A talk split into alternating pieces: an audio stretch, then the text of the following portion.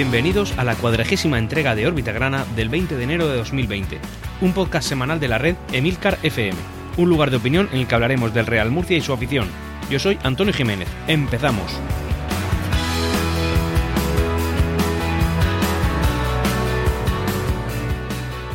¡6! Ese es el número de jornadas jugando fuera de casa continuadas que llevábamos no ganando fuera de, nuestro estadio, fuera del Enrique Roca. Y esa maldición, digamos, ha sido eh, totalmente ya destruida, aniquilada. Además, poniéndolo en contexto, en contexto, esto viene también precedido de otra victoria en casa, jugada este fin de semana, porque en este órbita grana vamos a poder, afortunadamente, hablar de dos partidos de nuestro Real Murcia, y los contamos por victoria. Esto eh, es tremendamente importante porque además, como dije en su momento, no nos estábamos centrando en lo que realmente nos importa, porque está muy bien todo el esfuerzo que la, bueno, pues la afición, la directiva, la gente está poniendo en nuestro Real Murcia para que todo esto se viera mm, tirado por el retrete solamente por haber descendido a tercera división. Eh, esos miedos, esos temores ya se están alejando de todo lo que eh, en nuestro contexto, nuestro día a día, y parece que empezamos a mirar desde las alturas a la gente que, desgraciadamente, van a sufrir un descenso este año, que eso inevitablemente ya sabemos que son cuatro equipos. Nosotros nos vamos alejando de eso, nos vamos eh, encaminando hacia nuestro, hasta nuestro objetivo, que sería la salvación, pero bueno, igual podemos empezar a echar un ojo hacia arriba. Los equipos de la provincia de Cádiz nos están sirviendo un poco de talismán, porque las victorias de, entre semana la tuvimos contra el filial del, filial cadista y el de esta semana, el de este fin de semana, perdón, el que acaba de terminar en hace escasos minutos, es contra el Algeciras, también de la provincia de Cádiz, y son partidos que en la primera vuelta tuvieron, digamos, otro resultado y otras eh, sensaciones diferentes a las que estamos teniendo en esta segunda vuelta, cosa que a mí también me hace, por comparación, eh, ser más optimista, ser, eh, estar más tranquilo.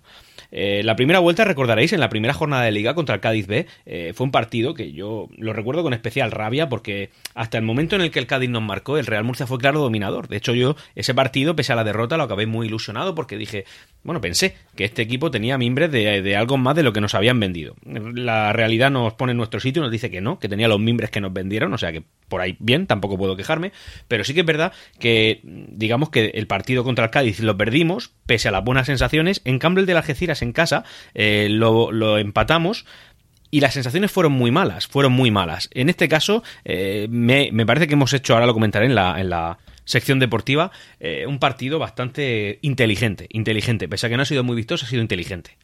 Habiendo dicho esto, vamos a empezar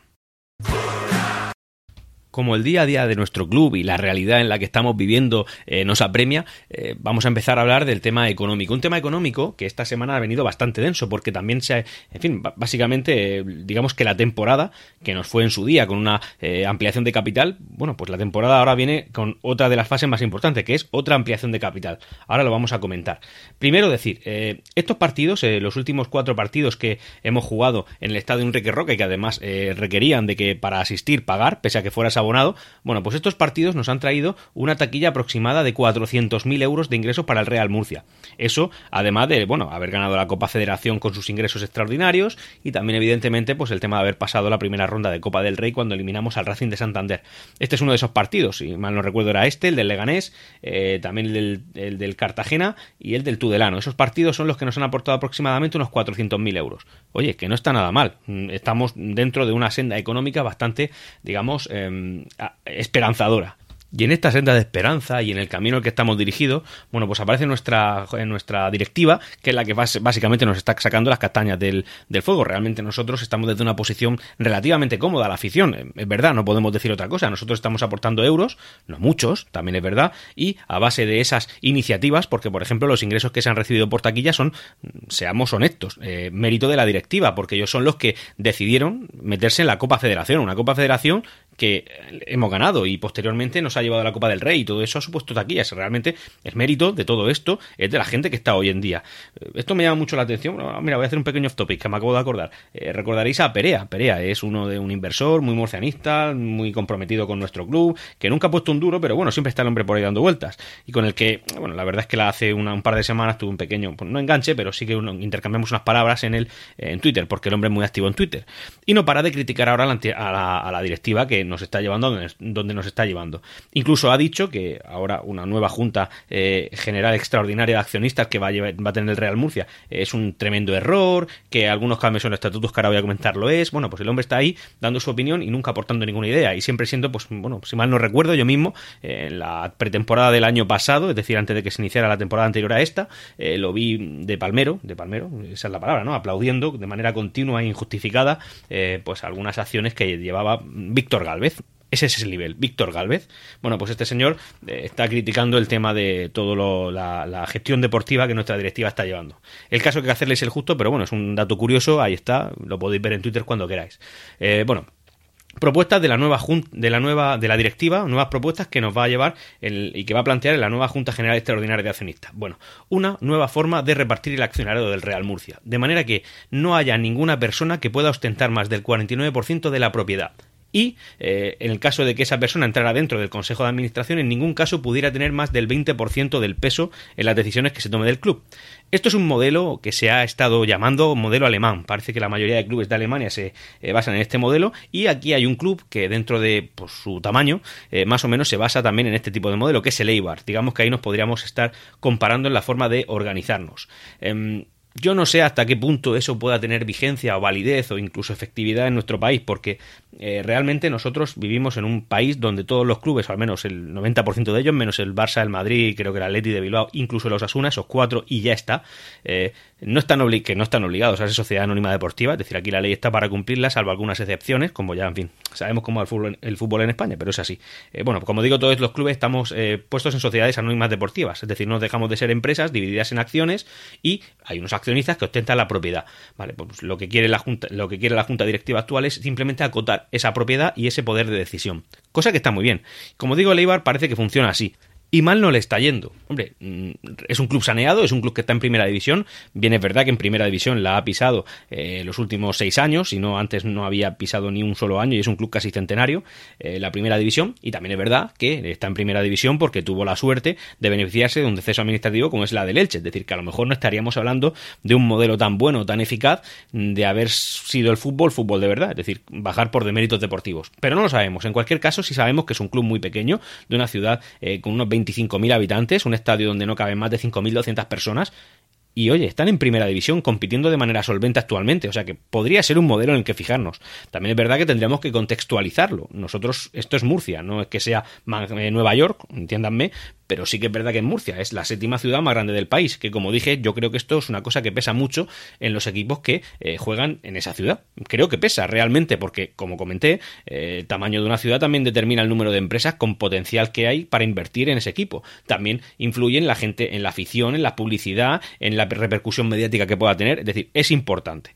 La cosa es que con la eh, dentro del tamaño, lógicamente, poco peso que pueda tener la ciudad de Ibar, que es una ciudad muy industrial, mm, sobre todo dedicada al tema de la venta de, armas y pólvora, realmente eso es lo que hacen, por eso al propio Ibar se le llama el equipo armero.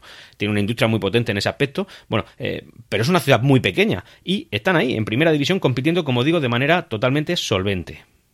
Y bueno, por continuar, eh, la Junta Directiva lo que ha hecho es convocar una Junta General Extraordinaria de Accionistas que se celebrará en primera convocatoria el 15 de febrero y en segunda el 16 de febrero. Eh, en la, eso ya sabéis que es que si en la primera, en la, en la primera convocatoria no concurre más del 50% de la, de la, del accionariado, pues se tiene que posponer y entonces en segunda convocatoria solamente los que vayan son los que tienen derecho a voto. Siempre, siempre concurre, y más con un club tan atomizado como es el Real Murcia, con una propiedad tan sumamente dispersa, esta junta va a ser el día 16 de febrero, con los que acudan. Eh, la directiva ha tenido el, en fin, la deferencia de a todos los accionistas mandarnos una, una nota, porque al final somos tantos que es verdad que tenemos que, eh, digamos, eh, apuntarnos para poder tener nuestra silla dentro del Consejo. es decir, que, sin, que no cabemos, básicamente. No es que haya que eh, accionistas de primera y de segunda, como se ha podido leer con redes sociales, que simplemente cabemos o no cabemos, y para eso te tienes que apuntar, lógicamente. Ya está, tiene, tiene todo su sentido. Bueno, pues lo ha mandado y yo pues, me apuntaré probablemente y para ir y estar ahí un poco y empaparme un poquito de lo, de lo que sucede. Eh, en la convocatoria, básicamente, lo que dice, voy a, voy a leeros si queréis solamente el orden del día, es decir, lo que viene a ser la, eh, el texto principal de la nota, que la podéis ver en la página web oficial del Real Murcia. Dicen, bueno, primero, modificación de los estatutos sociales para su adaptación a la ley de sociedades de capital. Esto tiene que ver con el tema de la propiedad que, estamos hablando, es decir, con el tema de que no haya eh, gente con más de un 49% de accionistas, etcétera, etcétera. Vale. Segundo, aumento del capital mediante compensación de créditos relativos a préstamos convertibles por importe de 789.999 euros con 6 céntimos de euro mediante la emisión de 6.475.402 nuevas acciones de clase F, con un valor toda, cada una de ellas de 0,122 euros, es decir, 12 céntimos y un poquito más. Y tercero, eh, y este yo creo que es el meollo de la cuestión, aumento del capital social con cargo a aportaciones dinerarias por importe de hasta 2.292.735 euros con 39 céntimos de euro, mediante la emisión de 18 millones y pico de nuevas acciones de clase F, con el mismo valor, 0,122 euros. Y básicamente esa es la, nota de prensa que el Real Murcia ha emitido. O sea que, en fin, que es un dato muy importante. Aquí nos va la temporada posiblemente que viene. Sinceramente, es así. Por otro lado, también eh, Francisco Tornel ha reconocido que ha recibido bastantes ofertas por parte de fondos de inversión. Pero claro, cuando un fondo de inversión te viene, esto es, pues yo que sé, digamos que es estás asumiendo un riesgo similar al de que cuando te viene un jeque, un de Orihuela o un jeque de México. Más o menos ese es el, tema. Y además no es compatible con la nueva política que quiere llevar la directiva del tema de la propiedad, de que nadie ostente más del 49% ni tampoco un 20% del peso en las decisiones del Consejo de Administración.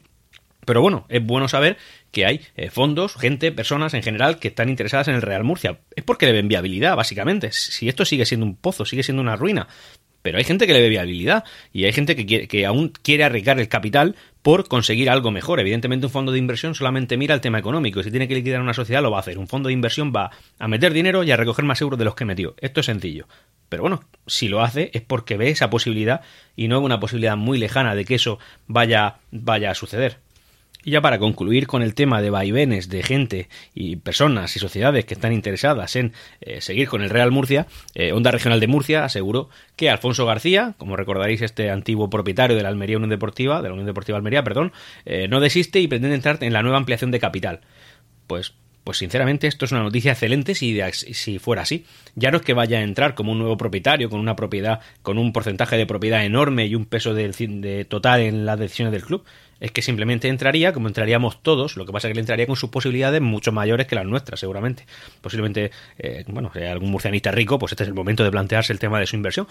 Pero en cualquier caso, este señor de, de, Águila, si mal no recuerdo, eh, está pensando en entrar. Así que, oye, pues estupendo. Si entra vía eh, ampliación de capital, son euros y esos euros van bien. Y luego ya, pues si puede entrar en el Consejo de Administración, que lo haga. Pero bueno, estarán aprobadas, aprobados en los estatutos el porcentaje de peso de su decisión. Así que nada, eso él también lo tiene que tener en cuenta. Eso sería una forma muy ordenada de entrar realmente. Es decir, hay que entrar como dice los estatutos. Y los estatutos que se están haciendo ahora se están haciendo con mucha cabeza, mucho tiempo y, muy meditados. O sea que si Alfonso García entra por esta forma, para mí va a ser eh, un héroe también. Sinceramente, no va a entrar con todo, arrasando con todo, como un elefante dentro de una cacharrería, como más de uno lo ha hecho, sino que va a entrar de una forma ordenada, según los estatutos. Si esto fuera así, insisto, esto no deja de ser rumorología. Y la rumorología, como bien sabemos, pues hay que cogerla con, con pincitas. Y bueno, y otra, otra información que ha salido es que Francisco Tornel eh, aproximadamente le ha calculado que tras la ampliación de capital su porcentaje de propiedad del Real Murcia se queda reducida, diluida entre un 18 y un 19% dependiendo de las acciones que al final sean eh, adquiridas en el proceso de ampliación de capital estaría dentro de los estatutos, de Tornel nos podemos fiar, de hecho si de alguien yo me fiara a la hora de darle un porcentaje de propiedad sería para él, para el Mela, para los del K-Business, o sea que Realmente esa gente se merece una, una fe ciega, pero está muy bien y es muy honrado que ellos mismos se encarguen de estar cumpliendo con eso y que, incluso después de todo el crédito que han cogido a base de gestiones bien hechas con nuestro club, decidan seguir acogiéndose a las normas, cuando realmente esta gente es la gente en la que hay que tener fe ciega y ellos han decidido entrar, pues hacer lo que han hecho por nuestro club y desde luego se ha ganado un dato curioso que a mí me ha llamado mucho la atención y la verdad es que pues me, produce cierto malestar, cierta inquietud, es que, bueno, una vez inaugurada, sabéis que lo he comentado ya en un par de órbitas granas anteriores, inaugurada la sala de exposición de, de, fin, pues de la historia del Real Murcia, que ahora mismo está vigente en el estadio Enrique Roca, pues se ha descubierto que solamente había un trofeo de segunda división, cuando nosotros hemos ganado esa liga porque, bueno, para los que no lo sabéis, eh, la segunda división es una liga, mm, bueno, es, evidente, pero es que cuando se gana hay una copa de campeón, como el que gana la liga en primera división, y el Real Murcia es eh, ocho veces campeón de la liga de segunda división, por tanto debería tener ocho copas. Bueno, pues resulta que tras inaugurarse esta sala de exposición se ha descubierto que solamente hay una copa, que es la última, la que ganamos en el año 2003, cuando eh, David Vidal era nuestro entrenador. Ya ascendimos a Primera División. Un año bastante malo en Primera División, lo recuerdo con mucho, en fin, mal, lo recuerdo mal. Eh, bueno, pues resulta que solamente hay una, la del año 2003. Eh, no se sabe dónde están, si ni siquiera todavía existen las copas que se ganaron en el año 1940, 1955, 1963, 1973, 1980, 83 y 86. ¿Dónde están? Nadie lo sabe ni siquiera se sabe, como digo, si existen. Lo que sí sabemos es que no están expuestas donde deberían estar expuestas. Así que desde la poca repercusión que pueda tener órbita grana en la sociedad murciana, o mucha, no lo sabemos, espero que muchísima, eh, si tú tienes una copa del Real Murcia de campeón de segunda división, por favor devuélvela, devuélvela. Y ahora ya vamos a hablar del tema deportivo. Un tema deportivo que esta semana nos es muy favorable. Hemos tenido dos partidos de liga. Uno se disputó el miércoles a las 9 de la noche. Sinceramente, horario criminal. Un horario criminal. Pase frío. Tienes que irte un día en el que yo, por suerte, pues por mi trabajo general, mi trabajo del día a día, pues a las 9 de la noche puedo ir al estadio. Pero hay mucha gente que a esa hora está saliendo, hay gente que todavía no ha salido y hay gente que está reventada de trabajar 12 horas y no va a ir a las 9 de la noche a un campo, a un estadio, que evidentemente, pues, pues hombre, es que es difícil, es un sacrificio muy grande y se entiende perfectamente que esa entrada fue lo floja que fue. Fue una entrada poco superior a 3.500 personas, es normal, Insisto, es que es normal, porque ya no solamente que tú tengas ganas de ir o no, es que hay mucha gente que tenía ganas de ir seguramente y que no fue porque su día a día no se lo permitieron, no se lo permite. Así que nada, pues hombre, se entiende perfectamente. No obstante, yo estuve ahí contra el Cádiz B, partido que en la primera vuelta, como he comentado al principio del podcast, perdimos. Pero antes de seguir yo spoileando el partido, vamos a dar paso a mi compañero Antonio Jiménez desde el estadio Enrique Roca. Gracias, Antonio. Pues nada, a comentar, estamos en el minuto ahora mismo 88, se acaba de cumplir y la verdad es que el partido ha pegado un eh, giro bastante drástico respecto a lo que estábamos viendo al principio.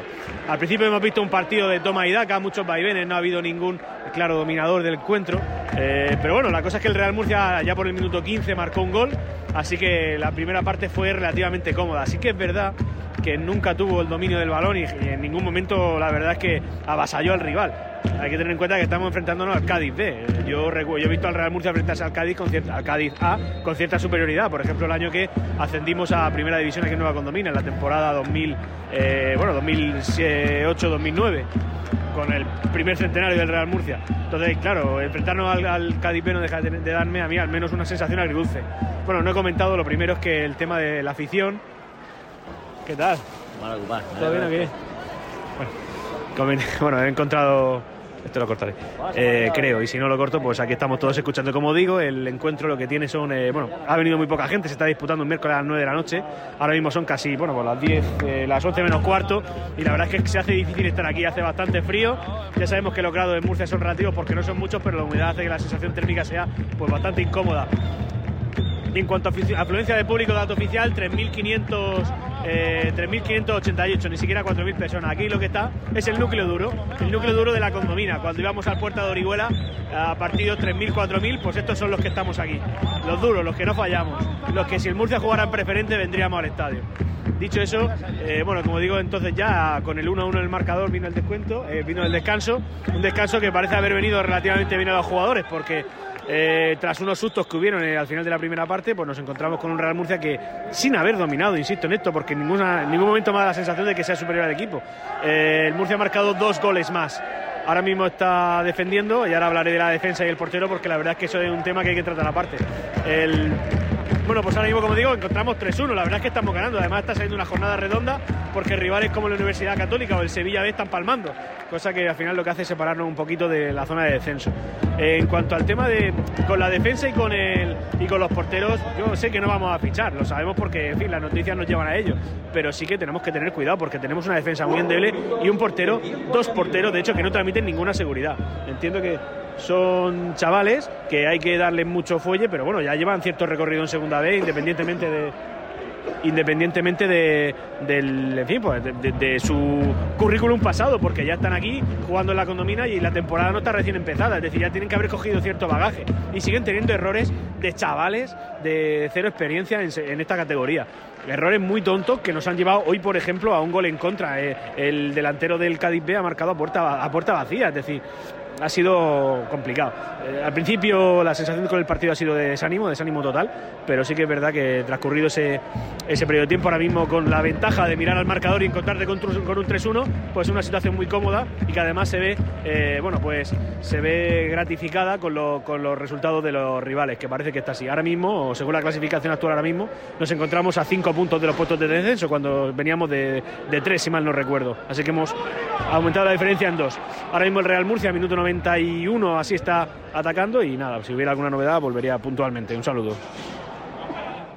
Es cierto que en ese partido me sentí un poco mal con el tema de los, de los porteros porque realmente eh, es la, la, rabia, es, la, es el ardor que te da en el pecho cuando ves que hay un gol tonto, que te lo meten, que era perfectamente evitable, que haya sido por un malentendido de, de dos jugadores, como así fue también uno de ellos. En fin, al final es lo que escuece, ¿no? Pero realmente también es verdad que hay que recordar que son chavales jóvenes, que ellos están formándose, que están pero también tienen que tener ellos en cuenta que están en el nivel de exigencia del Real Murcia. Es un poco contradictorio en mi opinión, lo sé, lo entiendo, pero es así. También es verdad que hay que recordar que Tanis Marcellán fue el que paró el, penalti y que nos dio la Copa Federación. Sí hay que tener muchas cosas en cuenta. Y por supuesto yo no voy a hablar de estos jugadores como si en su día hablé de los jugadores que el año pasado conformaban nuestra plantilla. Que si mal no recordáis, eh, fueron jugadores que los considero nefastos para la historia del club porque simplemente creo que, de verdad creo que no fueron los profesionales que tenían que ser. Y aprovecharon el tema de los impagos para tomárselo todo con mucha relajación, sin tener en cuenta eh, la situación del club, sin tener en cuenta todo lo que se vivió ese año, simplemente. Estos jugadores no, estos jugadores son otra cosa, son de otra guisa. También creo que cada día, paso a paso, y también en este partido, en este último partido que se ha jugado después del Cádiz, que es el de, el de las Algeciras, que ahora voy a comentar, eh, Víctor Meseguer se está haciendo un imprescindible, directamente, es un imprescindible. Tenemos que intentar blindarlo. Eh, va a ser, eh, espero que no sea inevitable frenar que venga alguien y se lo lleve, pero sí que es verdad que se van a recibir ofertas que van a ser muy fuertes, que la trayectoria de este jugador no puedes pararla, no puedes pararla, porque nosotros desgraciadamente estamos donde estamos y tenemos la proyección que tenemos a, medio plazo. Pero sí que es verdad que si pudiéramos aguantarlo, creo que sería un pilar básico en el futuro de nuestro Real Murcia. Y luego también, pues hemos jugado este fin de semana, hace escasos minutos, un partido eh, del que solamente voy a dar algunas pinceladas y algunas sensaciones, un partido contra Algeciras. Es un partido que en la primera parte el Real Murcia ha dominado, creo sinceramente que ha dominado, y ahí fue donde marcó el gol, en una situación, eh, en fin, pues un gol de cabeza de Víctor Curto, que por fin ha vuelto el hombre. Me alegro mucho de que haya venido, no ha podido terminar el partido, porque, hombre, también está, pues, yo mismo no tendría edad para jugar ya un partido entero de alta competición, pero bueno, el jugador tampoco. Pero lo ha hecho muy bien y la verdad es que aporta siempre ese punto de veteranía que, que al Real Murcia le hace falta. Le hace falta. Ha marcado el gol y a partir de ahí eh, el Algeciras ha tenido que, por imperativo, venirse arriba, intentar atacar al Real Murcia, intentar cerrarle los espacios, eh, acotarlo dentro de su área y eh, en la primera parte, al final de la primera parte, lo ha conseguido. Luego la segunda parte no es que haya sido un monólogo, pero sí que es verdad que ha sido un partido muy inteligente planteado por Adrián Fernández. Es un partido en el que el Real Murcia ha en modo defensivo, pero un modo defensivo con seguridad, ¿vale? Han puesto el autobús en la portería y por mucho que atacaba la Algeciras, que por cierto tiene, tiene unas embestidas muy relativas, muy suaves, no es un equipo que salga a hacer daño, por eso me pongo a pensar en el partido de la primera vuelta y todavía me escuece un poquito más no haberle ganado en, el estadio entonces Nueva Condomina, ahora Enrique Roca, pero bueno, ese es el Algeciras, realmente ha sido así. Es un equipo que no nos ha supuesto un peligro, ha tenido una ocasión que sí que ha puesto en apuros, pero eso, eso fue la primera parte, en la segunda que era cuando tenían el imperativo de atacar, no lo han hecho, no han podido, y el Real Murcia ha defendido de una manera muy inteligente. Yo creo que bien planteado por Adrián Hernández. No creo que sea la estrategia para seguir siempre, pero sí que es verdad que en la situación deportiva en la que estamos, con los jugadores que tenemos, pues ha sido planteado de manera muy inteligente. Eso nos ha llevado a qué? A la segunda victoria de la semana, segunda victoria consecutiva y que nos aleja de una manera bastante amplia del descenso. Vamos a pasar a hablar de la, de la clasificación. Una clasificación que antes de esta jornada nosotros estábamos un puesto, eh, varios puestos por encima del, del Algeciras Club de Fútbol. Eh, concretamente estábamos por encima de ellos en, cinco puntos, ahora ya no son cinco, ahora son ocho. Y ojo, porque este dato es tremendamente importante. Algeciras, si mal no recuerdo, ocupaba posición de play-out. O sea, que nos hemos separado tres puntos respecto al play-out y no ha habido nadie que lo haya superado. Por tanto, estamos a 8 puntos del play-out y del descenso, porque también lo ostenta en el puesto 17 Talavera con 20 eh, puntos. O sea, 20 play-out Algeciras, 20 eh, descenso directo, puesto 17 Talavera con 20 puntos. Eso es una noticia bastante, bastante buena. Es así, porque realmente nos hemos alejado del peligro. Eh, ha sido una jornada donde el Cartagena... El, vaya, el Cartagonova ha empatado y ha empatado en el minuto 93. El, el Don Benito, que es un equipo que se encuentra en la tabla eh, por debajo de nosotros incluso, en el Estadio Cartagonova les ha empatado en el minuto 93, cosa que debe de escocer. Y eh, han tenido la suerte, han tenido la suerte de que el Yeclano no ha ganado, ha perdido también su partido, porque les habría empatado a puntos. Cuidado con eso, ¿eh? Es un tema... Eh, y, bueno, empatado no, perdón, se habría quedado un punto por debajo. Vamos a hablar ya directamente de la clasificación. Primer puesto, Cartagonova Club de Fútbol con 42 puntos. Segundo puesto, y solo a dos de diferencia, el Marbella, que yo pensaba que iba a aflojar, pero de momento no afloja. Aún así, sigo diciendo que ni Marbella ni Yeclano entran en playoff. No que sea mi deseo, es que lo pienso, sinceramente. Tercer puesto, Yeclano con 39, Badajoz con 39, cuarto puesto. Ahora mismo, al momento en el que estamos, está empatando su partido contra el Sevilla B, aunque no ha concluido. No le queda mucho. Y el quinto puesto, el quinto puesto se encuentra a cuatro puntos del playoff. Eh, que se va a quedar a cuatro puntos igualmente, porque aunque el Badajoz ganara, el Yeclano está con 39, o sea que ahí no habría un cambio. O sea, cuatro puntos de diferencia. Eh, vamos a saltarnos a todos los demás porque realmente no son relevantes. El Real Murcia se encuentra ahora mismo con 28 puntos, puesto décimo. Pero ahora las diferencias de hacia abajo y hacia arriba ya no son tan grandes. Ya estamos a 8 puntos de los puestos de abajo, de los que escuecen, pero estamos a 11 puntos del playoff. Y si tomamos como referencia al quinto puesto, estamos solamente a 7 puntos de ellos. O sea, a 8 de abajo y a 5 de arriba. O sea que la cosa se pone más, más, más bonita, sinceramente. En Universidad Católica en el puesto 12 con 26 puntos, dos puntos por debajo de nosotros. Y, pues bueno, ya lo que he comentado. El Algeciras con 20, el Talavera con 20 marca los puestos de descenso. Y ya, bueno, el Mérida, el Villarrobledo y el Recreativo Granada, que parece que, eh, aunque ha pegado un pequeño empujón, eh, sigue un poco de, desahuciado. ¿Qué es lo que me gusta a mí comentar lo de siempre? Por la forma en los últimos cinco partidos. El Real Murcia estaría en el puesto octavo con ocho puntos. En los últimos cinco partidos hemos ganado, hemos eh, sumado ocho puntos. Gracias a los seis de los dos últimos. Si no, los tres anteriores solamente habríamos sumado dos puntos, cosa que es bastante triste. Pero bueno, al final es lo que es. ¿Y cómo estaría el Yeclano? Pues el Yeclano, por ejemplo, que era el que nos llamaba la atención porque estaba en el primer puesto destacado, ahora estaría en el tercer puesto, por debajo del Atlético Sanluqueño con 11 puntos en cinco partidos y el Badajoz con, con 10. El Cartagonova, que es un dato interesante, estaría con 8 puntos, que igual que nosotros. 8 puntos igual que nosotros. Y respecto a Lucam, eh, estaríamos eh, eh, ellos tendrían 7, nosotros 8, o sea que les hemos aumentado la diferencia en, en un punto. Y este es el análisis de la clasificación, que creo que me ha salido un poco densa, pero bueno, básicamente yo como resumen lo que traigo es que nos hemos alejado del descenso lo suficiente como para poder plantear los partidos de otra, de otra manera. Además, eso viene acompañado de que ya no tenemos la presión, o al menos la distracción, de la Copa del Rey o Copa Federación, es decir, nos podemos centrar en la liga y que eh, centrándonos en la liga, sin otra presión, sin otro trabajo, sin eh, el apremio de decir que tenemos que llegar a playoff, eh, creo que puede salir algo bonito en las próximas jornadas. Y que si la cosa viene bien dada, igual hasta le pegamos el susto al, a más de uno. No hay que olvidar que tenemos los jugadores que tenemos, que son gente joven en formación, y lo que voy a decir sé, tengo la certeza de que va a sonar soberbio. Pero es que hay que ser soberbio en estas cosas, os comento. Ojo, que somos el Real Murcia. Y hasta aquí Órbita Grana. Espero vuestros comentarios en emilcar.fm barra Órbita Grana. Ah, y... ¡Siempre Real Murcia!